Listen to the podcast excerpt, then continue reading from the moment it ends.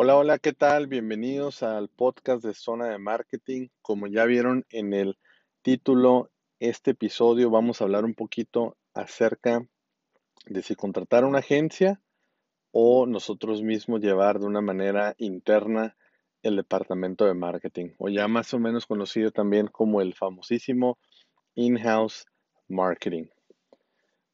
Bueno, entonces así comenzamos. Eh, miren, la verdad, yo les quiero platicar un poquito desde las dos perspectivas. yo he tenido la oportunidad, afortunadamente, eh, he tenido la oportunidad de estar, de, ahora sí que, de ambas lados de la moneda, ¿no?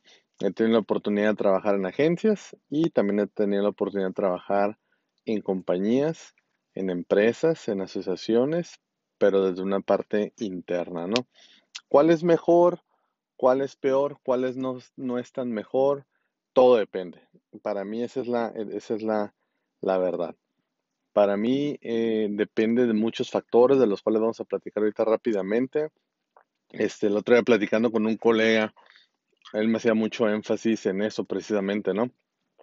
Cómo muchos este, eh, empresas, microempresas, eh, las famosas pymes, inclusive hasta empresas un poquito más grandes, ya están optando mejor por este, por tener su propio departamento interno de marketing, ¿no? El ejemplo que él me dio me gustó mucho y es por eso que me decidí hacer este episodio, ¿no? Él es un colega colega de, su servidor, este, ya tenemos varios, varios este, años conociéndonos.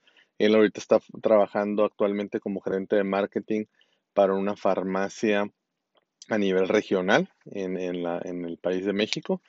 Es una farmacia muy bien posicionada, este, muy bien aceptada por el público, ya tiene más de 20 años operando en diferentes estados de la República y él tiene con este puesto ya alrededor de unos dos años más o menos, ¿no?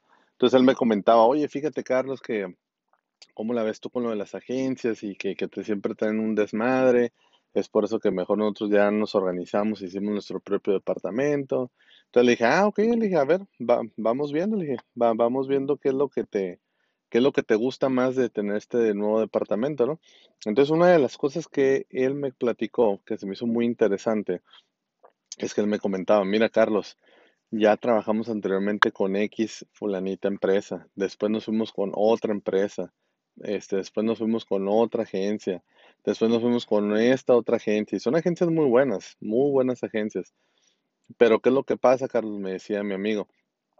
Ellos se comprometen con entregarte un final o un, o un, este, eh, un editable, una producción de video, una producción de, de drone, etcétera, etcétera, o, inclusive de gráfica, una, producción gráfica.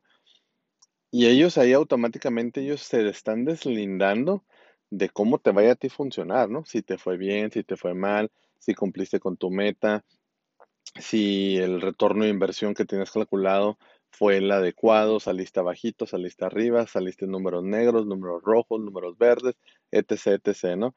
Entonces él, me hacía mucho énfasis en eso, entonces me quedé pensando, bueno, ¿sabes qué? Sí, es cierto, le dije. Mira, yo trabajé en, dos agencias y, y, también he trabajado en empresas. Y sabes qué? Te doy la razón. Cuando uno está en agencia, muchas veces a uno le van asignando las famosas cuentas, ¿no? Que se le llama que el project manager, que el account manager, que el gerente de cuentas, eh, gerente comercial, gerente de, de relaciones con clientes, o sea, hay un sinfín de, de, nombres para este puesto, ¿no? Pero al fin, al fin del día viene siendo lo mismo, ¿no? ¿Qué es lo que pasa en una agencia? A ti te asignan una cuenta, este, vamos a suponer que es un supermercado, con ese supermercado empiezas a trabajar, obviamente tienes tus, tus juntas, este, tus juntas, no sé, pueden ser semanalmente, mensualmente, trimestralmente, entonces tú lo que vas a tratar de hacer es tratar de empaparte un poco de lo que es su misión, su visión, su historia, sus objetivos, obviamente, este, qué es lo que quieren lograr. Entonces, tú lo que vas a hacer con esa información, tú ya en tu agencia, de una manera ya interna, vas a tratar de replicar esos esfuerzos, ¿no? Vas a tratar de, hacer esas cosas nuevas, esas cosas, este, atractivas para los, para, para el ser humano, ¿no? Es, como lo dice mucho la, la la frase, ¿no? Thinking out of the box, ¿no? ¿Qué quiere decir esto? Vas a tratar de hacer algo que sea novedoso, que penetre el mercado, que penetre ese segmento el cual tu cliente está buscando, ¿no? Pero ¿qué es lo que pasa? Pues que uno, uno hace su mejor esfuerzo, te juntas con tus diseñadores, te juntas con tus community managers, te juntas con tu departamento de producción, este, empiezas a trabajar en, en, esas ideas, lo vas mostrando a tu cliente, ¿sabes qué? Muévela aquí, muévela allá, me gusta, adelante, te lo entrego, fin del cuento, ¿no? Queda la relación, sí, sí queda la relación para un futuro proyecto, pero ¿qué pasa? Que la agencia en veces no conoce, y, hablo por mí mismo, en veces no conocemos bien a fondo qué realmente es lo que está pasando en la, en la, en, la empresa, ¿no? ¿Qué realmente es lo que les urge más ahorita generar? Si les urge más generar una utilidad, una, perdón, una utilidad en X, Y, Z producto, o les urge más, este, no sé, a lo mejor este, ponerse un poquito arriba de, su competidor, eh, posicionar una marca nueva, posicionar un servicio nuevo. O sea, realmente esa información que nosotros como agencia es muy complicado saberla a ciencia cierta, ¿no? O sea, sí se puede llegar a esa, esa comunicación de día a día que haces muy buena relación con tus clientes, pero yo pienso que este sí es un poco difícil, ¿no? En ese aspecto, ¿no? Pero ahora, estamos hablando de las, de las cosas en contra, ahora vamos a hablar un poquito de las cosas a favor. ¿Qué es lo que pasa cuando uno contrata una agencia? Uno de los mayores beneficios, pienso yo, número uno, hay agencias especializadas ya en industrias, hay agencias especializadas en industrias dentales, eh, comerciales, este, de educación, hay agencias que están exclusivamente especializadas en productos digitales, lo que es el, los community managers, lo que es este eh, campañas en YouTube, campañas, todos los medios digitales, ¿no? Hay campañas un poco, perdón, hay agencias un poquito más tradicionales que te pueden llevar tu imagen corporativa, pueden incluso hacerte un poquito de lo que es relaciones públicas. Entonces esa yo creo que es una gran ventaja, ¿no? Muchas veces las empresas no tienen no, el tiempo o el conocimiento muchas veces entonces, el deslindar todas estas tareas que se lleven, deben de llevar día a día, el, al deslindar estas, estas tareas con una agencia confiable que te, que te llene el, el, ojo, ahora sí como bien decimos, yo creo que esa es una gran ventaja, ¿no? Porque muchas veces es, ok, sí, eh, eh, estoy soltando tanta cantidad de dinero al mes, pero esto no significa que, es, que me está saliendo caro. Esto significa que es una inversión es una inversión a corto, mediano o largo plazo, ¿no?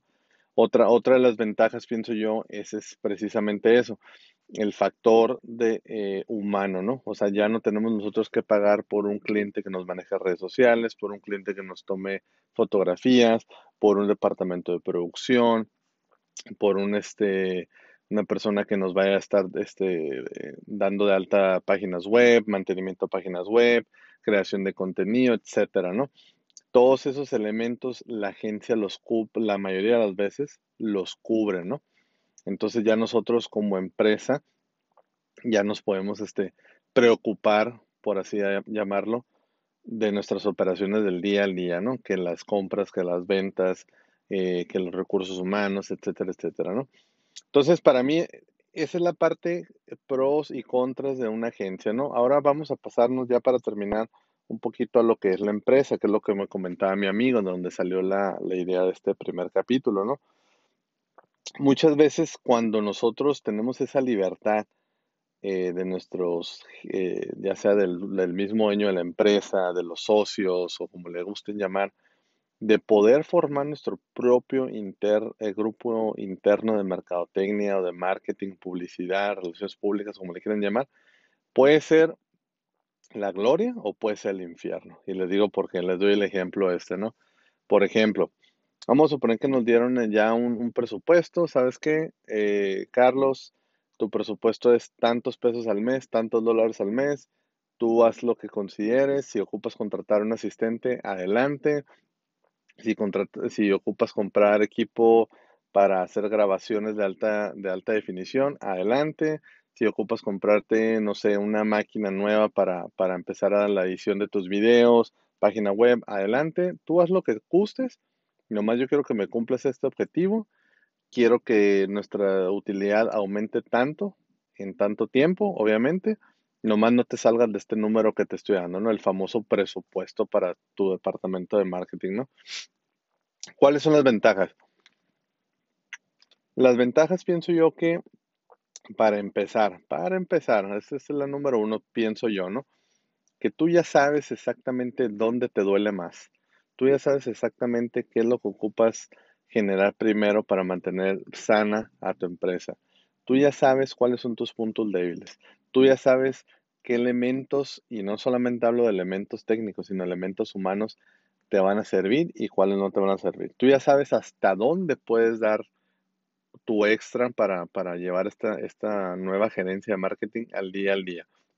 Ya sabrás si vas a contratar a alguien más o ya sabes si tú mismo lo puedes hacer tú este, en tu propio tiempo, ¿no? Entonces, para mí esa es una gran ventaja, ¿no? Que tú ya conoces, de ahora sí que desde, desde adentro, ya conoces la verdadera historia, ¿no? ¿Qué es lo que estás haciendo? O otra, otro punto a favor, pienso yo, es que ya sabes también cuál es exactamente tu mercado, tu segmento, tu nicho. Ya sabes la gente cómo te conoce, ya sabes la gente cómo te percibe, ya sabes eh, quiénes son tus competidores, quiénes son tus, cuál es, cuál es tu plaza, cuál es tu producto, cuál es tu servicio. Eso ya lo sabes porque tú lo vives día a día. Entonces ya es más fácil transmitirlo a una estrategia de marketing, ¿no? Y por último, este, sí, ¿por qué no? También el factor dinero, presupuesto, también se puede ahorrar un poco, ¿no? Sabiendo mover bien tus piezas, sí se puede llegar a ahorrar ahí algo en cuestión del presupuesto, ¿no? Esas son las partes, la, parte bonita, ¿no? Ahora, la parte no tan bonita de tener un departamento eh, interno de marketing, o como ya lo decíamos ahorita, el famoso in-house que le están llamando ahora, yo pienso que no es tanto lo malo pero sí hay unas cositas que sí tenemos que tener mucho cuidado, ¿no? Eh, como lo platicaba ahorita el punto número uno, saber la gente que vas a tener, ¿no? Si la gente no está dando el resultado o no está entendiendo cuál es el, el concepto que queremos manejar, vas a tener un sueldo, pues ahora sí que tirado a la basura, por, aunque suene un poquito feo.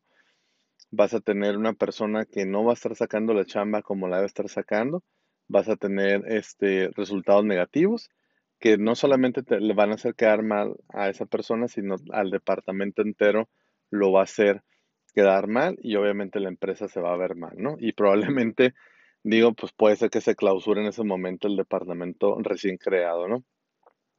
otra cosa que yo encuentro un poquito difícil también cuando se trata de, de departamentos internos es una de las ventajas precisamente de las agencias, ¿no?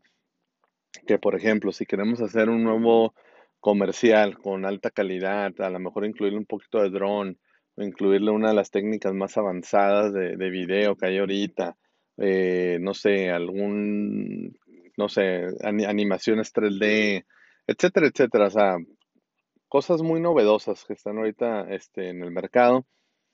Ahí nos podemos ver un poco limitados, porque a lo mejor nosotros tenemos el equipo para hacer un video bueno, de muy buena definición, pero no como el que quisiéramos. Entonces, aquí es lo que implica que ya esa limitación ya nos va a impedir entregar ese resultado que nosotros teníamos en, mente desde un principio, ¿no?